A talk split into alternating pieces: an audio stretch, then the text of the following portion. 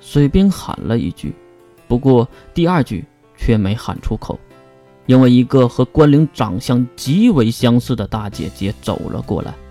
她身穿碎花白裙，头戴宽檐环帽，同样快步地走向了关灵。两个人接触相拥，仿佛是许久未见的亲人。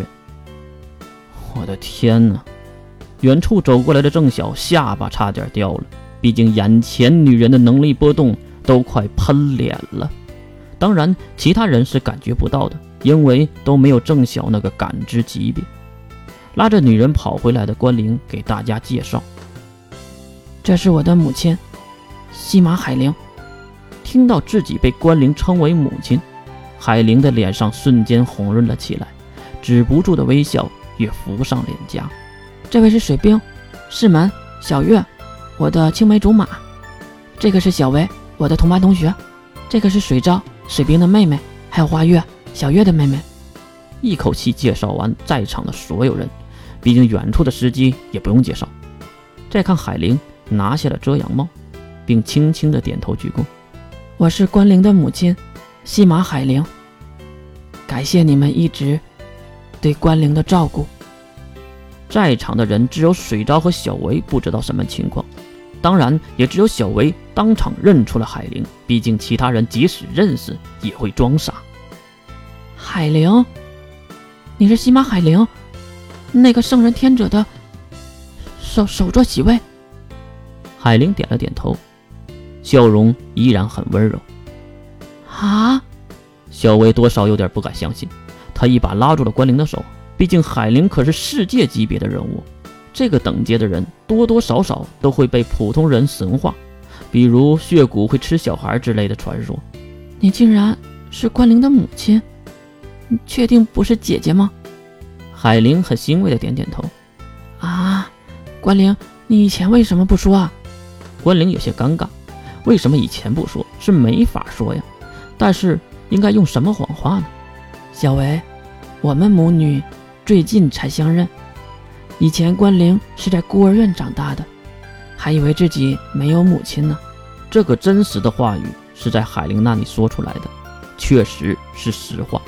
就算是在场内知道内情的人都挑不出什么毛病。好了，既然关灵的母亲都来了，就加入一起照相吧。好啊！关灵一把抱住了海灵，跑向了手机镜头前的人群，大家就这样挤在了一起。不过，就在倒计时结束的一刹那，郑晓从后方路过，偷了一个影。照完后，大家看了看结果，还是很满意的。虽然月对后面的司机大叔表示删掉，最后还是被小维提出保留了。在大家分享了照片后，当然没有月，因为这个家伙是山顶洞人，并没有手机的。这群少男少女们交了团票，走进了眼前的巨大水上乐园。哇！里面更大，花月张大了小嘴巴，开心的喊着。一旁的月走过来，看向更远处。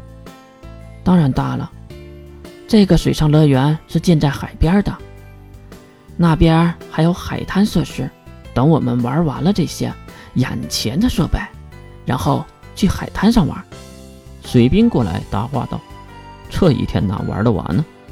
再开石门呢？管他那么多，来水兵。”我们去挑战那个最高的，哎，哎，你别拉我呀，怪热的。喂，师门，我们还没换泳衣呢。喂，就这样，两个家伙去排队了。由于来得早，人还是很少的。其实最应该玩这种排队的。目送两位勇士离开，最小的两个女孩也是来到月的面前。姐姐，我和水昭去玩漂流了。嗯，去吧，记得换了泳衣以后先热身呐。然后，哎。听到月唠唠叨叨，好的，姐姐大人，我们去换泳衣了。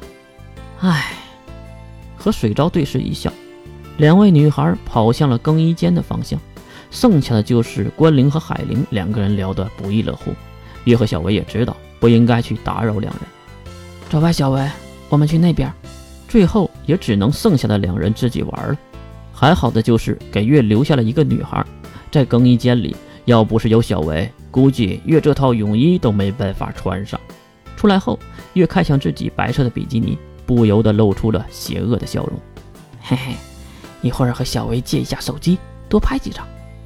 叶同学，再看小维给月换完泳衣后知其还换，所以有点晚。蹦蹦跳跳的小维跑了出来。对，蹦蹦跳跳说的并不是小维。我去，好凶狠。